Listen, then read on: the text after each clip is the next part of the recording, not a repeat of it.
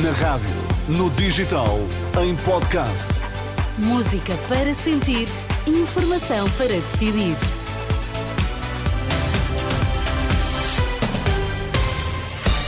André Rodrigues, bom dia. Que notícias é que estão em destaque esta hora? Olá, bom dia, Paulino. Portugal cai em toda a linha. Relatório PISA revela que os alunos portugueses estão pior na matemática, nas ciências e na leitura. Cuidados intensivos do Hospital de Braga voltam a funcionar em pleno. Vai começar o Jornal das Onze. Portugal está a perder os bons alunos, é o que revelam os dados do relatório PISA, que está a ser apresentado esta hora em Lisboa. O programa da OCDE que avalia as competências dos alunos até aos 15 anos indica que os portugueses estão pior do que há quatro anos. A queda é mais acentuada na matemática, com uma média de 472 pontos, menos 20 do que há quatro anos. Há também retrocesso na leitura e nas ciências. É um tema que continuaremos a dar destaque na informação da Renascença. Ainda na área da educação, a entrevista do Ministro da Educação à Renascença, João Costa, admite a hipótese de recuperar a totalidade do tempo de serviço congelado aos professores. Este é um caminho que pode ser continuado.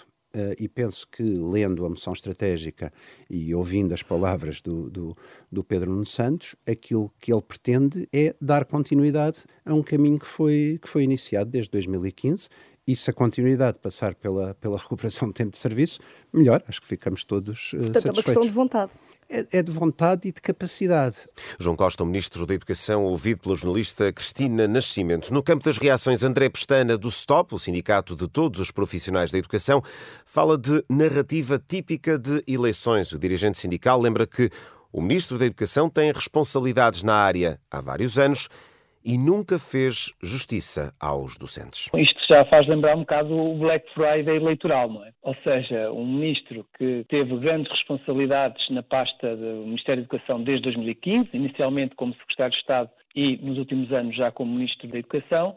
De facto, é estranho que quem uh, fez até, como é público, uh, dinamizou serviços mínimos uh, contra as lutas legítimas dos profissionais de educação docentes e não docentes ao longo de, deste ano 2023, que agora venha dizer o contrário de toda a sua postura ao longo do ano. André Pestana, do Stop, ouvido pela jornalista Liliana Monteiro. Já do lado dos diretores escolares, Filipe Lima diz que este é o momento para um pacto na área da educação. O presidente da Associação de Diretores de Agrupamentos e Escolas Públicas pede, no entanto, que as promessas se concretizem independentemente de quem venha a ser governo depois de 10 de março. O que nós pedimos é que, de facto, porque isto parece que é unânime de todos os quadrantes políticos, é que, de facto, eh, isto fique num pacto da educação. A altura de fazer pactos é agora, não é depois das eleições. Agora, é preciso é que depois das eleições, seja qual for o partido político que ganhe, passe da palavra aos atos. E muitas vezes isso é esquecido. Flint Lima, o presidente da Associação de Diretores de Escolas Públicas, na reação a essa hipótese levantada pelo Ministro da Educação, em entrevista à Renascença, João Costa, admite haver margem para descongelar a totalidade do tempo de serviço dos docentes, os seis anos, seis meses e 23 dias. O Hospital Braga reabre vagas de cuidados intensivos encerradas em novembro. Em comunicado, o hospital confirma a retoma do pleno funcionamento das 32 vagas de cuidados intensivos. No passado mês de novembro foram suprimidas 12 camas na sequência da indisponibilidade de um elevado número de médicos intensivistas para realizar mais horas extraordinárias.